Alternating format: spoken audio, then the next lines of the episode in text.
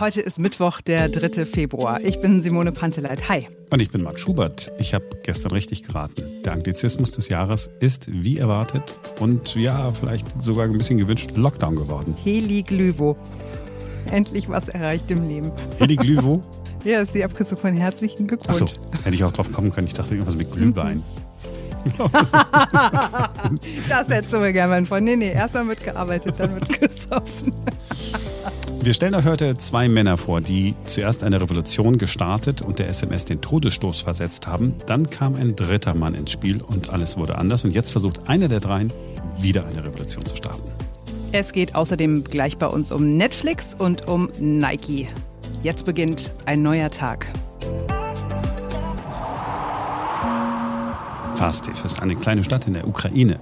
1976 hat sie gerade mal so um die 50.000 Einwohner. Der Charme der Sowjetzeit zieht sich durch die ganze Stadt. Hier wird im Winter 1976 ein Junge geboren, Jan Kuhm, der später mal mit einer Idee Milliardär werden würde. Eine Idee, die verändert hat, wie die Menschen auf der Welt miteinander kommunizieren. Jan Kuhm wächst in ärmlichen Verhältnissen auf. Erst später, als er 16 Jahre alt ist, ändert sich sein Leben. Er wandert mit seiner Mutter aus nach Kalifornien, wo er als Reinigungskraft jobbt. In der Schule ist er eher ein Störenfried, aber er schafft seinen Abschluss und geht zur Uni. Dort lernt er Brian Acton kennen. Das wird in dieser Geschichte noch wichtig sein. Mit Acton wird er später eine Firma gründen. Kuhm bringt sich selbst das Programmieren bei und sein Unikumpel besorgt ihm einen Job bei Yahoo.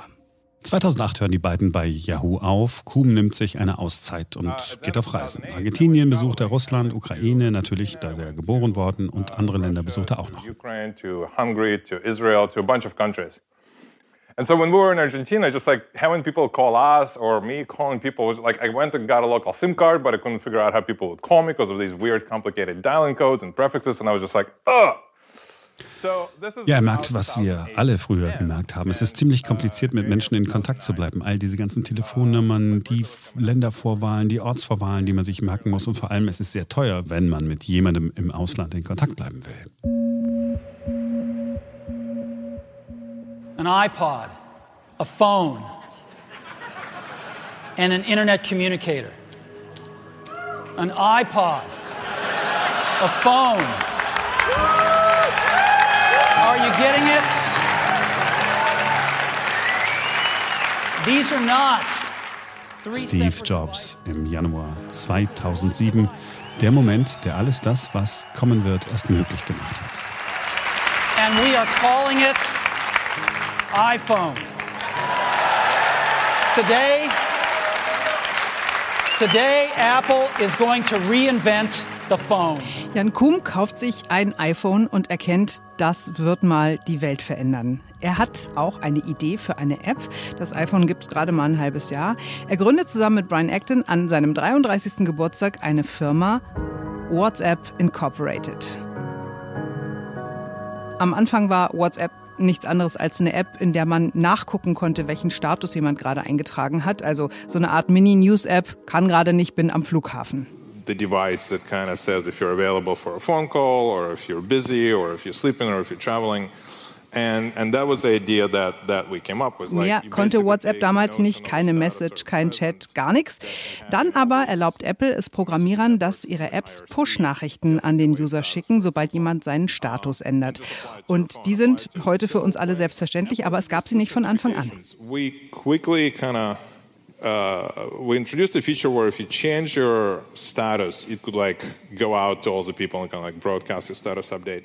Ganz neue Möglichkeiten. Kuma erinnert sich daran, wie er damals ein paar Monate durch die Welt gereist ist. Und er hat ja lange auch in Europa gelebt, da wo viele Staaten auf einem Kontinent durch Grenzen getrennt sind. Gerade da war es doch sehr schwierig mit den SMS und den ganzen Telefonnummern. 25 Euro cents for a text message or whatever the crazy prices were at that time why don't you just pipe it together? You're like 90% there. Und es war auch noch teuer, vor allem wenn man über die Landesgrenzen hinweg etwas schicken wollte. And we kind of said, well, yeah, we got nothing to lose, so we'll try that. And so, and so we did. WhatsApp wird so zur Chat-App und löst die SMS ab.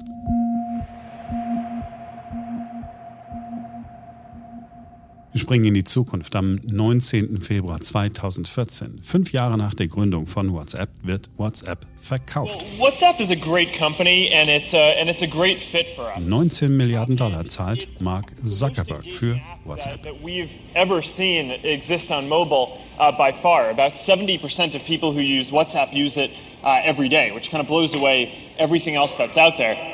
19 Milliarden Dollar. Ja, Brian Acton wird sehr reich, Jan Kuhm wird auch sehr reich. Beide wechseln mit dem Verkauf von WhatsApp rüber zu Facebook. Jan Kuhm fällt in den vergangenen Jahren nach der Wahl von Donald Trump dadurch auf, dass er über seine Facebook-Seite pro Trump Nachrichtenartikel teilt, gerne auch von rechten Medien wie Breitbart und Fox News. Die Geschichte ist hier noch nicht zu Ende. Während Jan Kuhn sich bei Facebook austobt, ist es Brian Acton, sein alter Partner, der die nächste Revolution anzettelt. Brian Acton erklärt wenige Jahre nach dem Verkauf Facebook und damit auch seinen alten Geschäftspartner zu Gegnern. Spätestens nach dem Skandal um Cambridge Analytica hat Acton genug und fordert per Hashtag zum Löschen von Facebook auf. Und nicht nur das. Steigt auch bei Signal ein. 2018 zahlt er 50 Millionen, damit die Programmierer Signal weiterentwickeln können. Signal macht alles anders als Facebook. Keine Daten werden gespeichert, es werden keine Profile von Nutzern angelegt. Signal soll so funktionieren wie WhatsApp, aber doch das Gegenteil sein, wenn es um die Privatsphäre geht. Die Signal Foundation vergleicht Brian Acton mit Wikipedia. Es geht nicht um Gewinn, es geht um den Grund, die Mission. If you look at Wikipedia, it's a fantastic example of a donation supported uh, organization and service. And uh, you know, we talk to Wikipedia a lot. We share notes. Um, they they sort of exemplify what is good about the internet. You know, a community can build something that uh, Und jetzt, Signal ist die Alternative, die enormen Zulauf hat. And it just focuses on building a great product and a great service for the world. Ja, Ende vergangenen Jahres war Signal schätzungsweise auf rund 20 Millionen Smartphones installiert, aber allein in der zweiten Januarwoche dieses Jahres ist Signal nochmals auf über 17 Millionen weiteren Smartphones heruntergeladen worden. Im deutschen App Store von Apple ist Signal gerade in den Top 3 der beliebtesten Apps, bei Android-Geräten sogar die Nummer 1 im Play Store. Spätestens seit Facebook geänderte Nutzungsbedingungen angekündigt hat für WhatsApp und die jetzt um ein paar Wochen verschoben hat, hat Signal den großen Moment. Die neuen Nutzungsbedingungen sind vielleicht sogar noch okay, aber man kann Facebook nicht trauen. In den neuen Bedingungen lassen sie sich Hintertüren offen, äh, wie man auswerten und auch vermarkten könne, wer mit wem, wo und wie lange gechattet hat, welches Gerät er dafür benutzt hat und so weiter. Facebook hat ja mal versprochen, WhatsApp würde immer eigenständig bleiben. Inzwischen aber ist es erklärtes Ziel, den Facebook Messenger mit WhatsApp zu verschmelzen. Zuckerberg hat eigentlich schon 2014 gesagt, was klar sein musste. Dies wird mal das ganz große Geschäft, a huge business. If we can do a pretty good job of helping um, WhatsApp to grow, that this is just going to be a huge business. So, und jetzt, Marc, habe ich noch eine kleine Überraschung für dich. Guck mhm. mal bitte auf dein Handy. Mhm. Ja. Nicht im Ernst. Doch. Simone Panteleit ist jetzt bei Signal. Ich habe es mir runtergeladen, ich habe es alle, alleine geschafft. Ich habe es mir alleine runtergeladen, ich habe mich alleine angemeldet und ich habe dir soeben eine Nachricht geschickt. Ja, ich habe sie hier. Warte mal hier. Blockieren, löschen, annehmen, annehmen natürlich. Und die erste Nachricht, die ich von Simone bei Signal erhalte, ist gleich so eine, so, weißt du, wo man sagt, okay, die merkt man sich. Kuckuck. nee, super. Mit einem Vogelkopf daneben. Oh, super. Ich lade dich gleich in äh, die Gruppe Ein neuer Tag ein, unsere Redaktionsgruppe, die wir von Uhu. WhatsApp auch übertragen. Ja? Okay. Kriegst einen Link. wow. Mal gucken, ob ich es hinkriege. Sensationell, Simone. Ich, also, also, oh, das hätte ich nicht gedacht. Ich habe gedacht, oh, sie, will wieder nicht. Aber super. Da freue ich mich wie man dir mit so einfachen Dingen Freude machen kann. Ja, wenn du, weißt du, wenn du mal in die Zukunft nicht nur schaust, sondern auch in die Zukunft hineinläufst, das ist doch toll.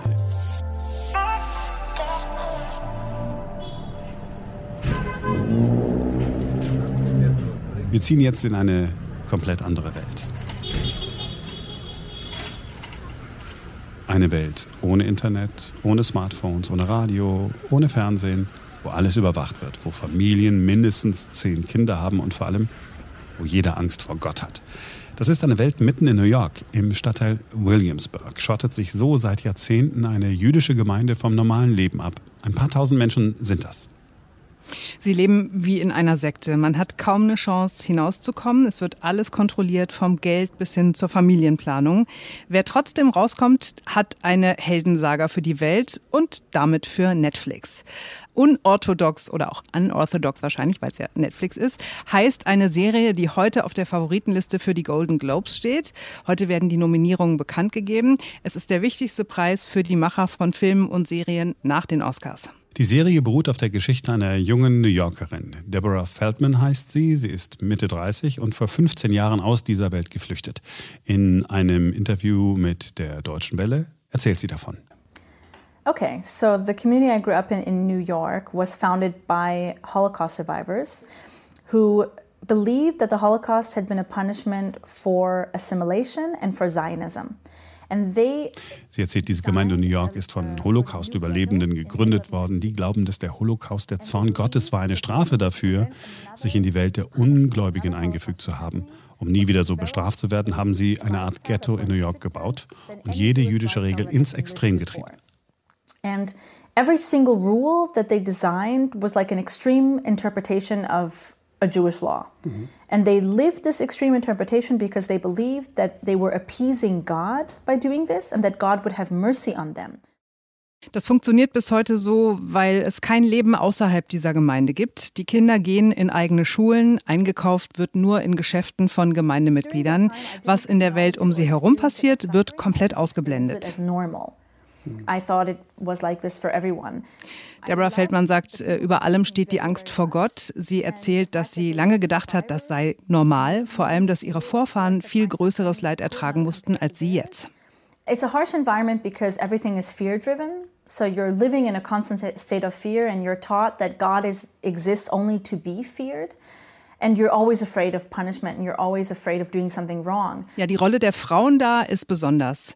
They need to be completely controlled because they're the ones who are reproducing. And the community survives because it can control the women's reproduction. Sie sind diejenigen, die mit Kindern die Gemeinde am Leben erhalten. Jede Frau hat zwischen 10 und 20 Kinder, aber nur dafür sei der Körper einer Frau auch gut. Ansonsten ist er eine Quelle des Bösen und Frauen sollen ihr ganzes Leben lang dagegen ankämpfen. Es geht um totale Kontrolle. And you grow up and you learn that, that the body is disgusting, that you are disgusting because you are somehow connected to your body.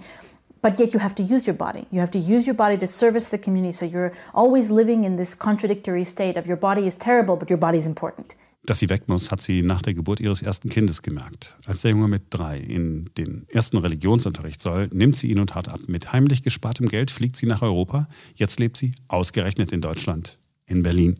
When I came to Europe to sort of research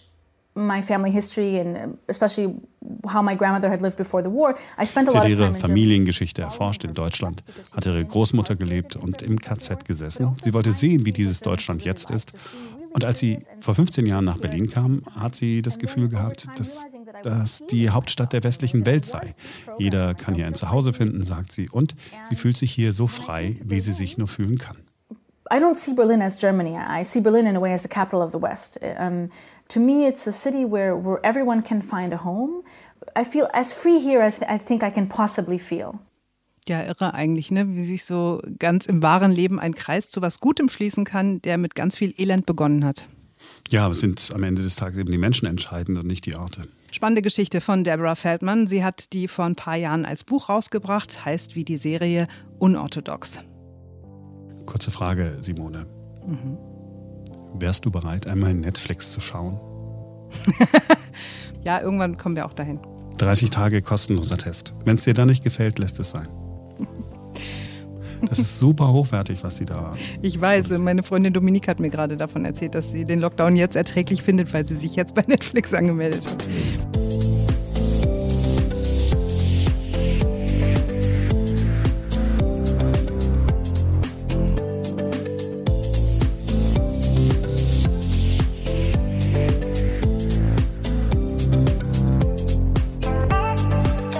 So, jetzt möchte Marc über den Schuh für mit ohne Hände reden. den ersten Sneaker, den man tatsächlich ohne Hände an- und ausziehen kann. Hast du den Link angeguckt, den ich dir geschickt ja, habe? Selbstverständlich. Ich habe es nicht selber gefunden, sondern Marie-Lose Bress, äh, Kollegin aus der Redaktion, hat es gefunden. Der Nike Go Fly Ease Man kann einfach reinschlüpfen wie in einen Hausschuh und der Schuh ist tatsächlich eine Revolution, weil der ist äh, quasi zweigeteilt. Der hat so ein Gelenk, also hinten ist die Ferse und dann vorne ist dann äh, der andere Teil des Schuhs und das knickt so auf, da ist ein Gummiband drumrum, man schlüpft rein, zack und automatisch schließt der Schuh um den Fuß ganz perfekt. Hattest du jemals irgendwie Probleme damit, also in deine Schuhe reinzukommen? Also ist das für dich wirklich eine Problemlösung oder wurde da ein Problem Ja. beschrieben, was gar nicht so dramatisch ist? Also, wenn ich nach Hause komme, wie ziehe ich mir die Schuhe aus? Ich setze mich dann nicht hin, dann öffne ich die Schnürsenkel, so, und dann ziehe ich es so und dann nehme nee, ich komme nach Hause und dann gehe ich mit dem einen Fuß an die, an die Ferse des anderen Schuhs, zack, zack, ziehe das Teil aus. Und am nächsten Morgen muss man dann wieder alles aufmachen, wieder dann da rein. Oh. Also ist jetzt nicht, ist kein Riesenproblem, aber es ist doch irgendwie, ich meine, 21. Jahrhundert, äh, brauchen wir den Schnürsenkel nicht mehr. Ich glaube, der kommt aus der Steinzeit. Den müssen wir mal recherchieren, wer den Schnürsenkel erfunden hat. Erzählen wir morgen. Aber Ich habe ja erst gedacht, als ich hörte, dass Nike äh, den, den Schuh für mit ohne Hände erfunden hat, ich dachte sofort an Marty McFly. Du erinnerst dich bei Zurück in die Zukunft, ja, wo er in diese Schuhe reingeht und die sich so automatisch schließen. Das haben die ja sogar tatsächlich mal äh, Ja, entwickelt. das ist- ja, haben genau, doch ich mal geschenkt oder irgendwie so. Ja, ich finde es ich find's eine super Sache. Okay, aber kannst du mir erklären, warum Werbefuzis immer so rumschwurbeln? Also ich darf mal kurz zitieren. Der neue Nike-Sneaker wird in drei verschiedenen Colorways angeboten, bei denen das Upper überwiegend aus Mesh-Material besteht. Also ich übersetze mal kurz, den Schuh gibt es in drei unterschiedlichen Farben und obendrauf ist Netzstoff. ja, ich glaube, du hast recht. Das ist tatsächlich ein bisschen albern. Ich hab Colorways. Das okay, das ist, naja, es ist wahrscheinlich mehr als nur eine Farbe. Es ist der Weg, den die Farben so nehmen. Zum Regenbogen hin. Keine Ahnung. So, das Teil gibt es ab äh, Mitte Februar. Erst einmal nur für Nike-Member. Hier würde man sagen, äh, Nike-Mitglieder. Und äh, alle anderen können den irgendwann dann auch kaufen, irgendwann im Frühjahr. So kostet dann so um die 100 Euro. Das ist am Ende des Tages für so einen Nike-Schuh jetzt auch nicht mehr als die anderen kosten. Ne? Jetzt aber Gewissensfrage, würdest du dir den kaufen, weil du ja eigentlich nur so eine Barfußschuhe trägst? Genau, ich trage eigentlich nur Schuhe, die komplett flach sind. Ja, aber den, den wird ach, ein paar Mal kaufen. Nur mal gucken. Ich bin gespannt. Ich gucke ihn mir dann an deinem Fuß an und wenn du äh, überzeugt davon bist, dann denke ich drüber nach. Ich finde ihn halt von der Optik her noch nicht so super, super, super geil. Also mir gefallen die Colorways noch nicht. Vielleicht gibt es den irgendwann auch noch mal in anderen Farben, dann würde ich vielleicht auch. Ja, das erste Telefon war auch nicht so schön wie ein äh, iPhone heute. So, das war's für heute, wa? Ihr könnt uns gerne eine Bewertung ablassen, am liebsten positiv natürlich. Äh, so vier bis fünf Sterne wäre nett. Ähm, und falls euch was nicht gefällt, dann immer gerne Feedback geben und eine E-Mail schreiben an podcast.erneuertag.com. Mhm. Und morgen ist wieder ein Du möchtest jetzt nicht von mir, dass ich diese Moderation ergänze, oder? Das ist das Schlimmste, was man machen kann, finde ich. Wenn Moderatoren oder Podcaster in dem Fall äh, ihre Sätze gegenseitig ergänzen. Hallo, wir sind's. Ich bin. Wir probieren es mal für dich. Morgen ist wieder ein neuer Tag. Geht doch. Gut.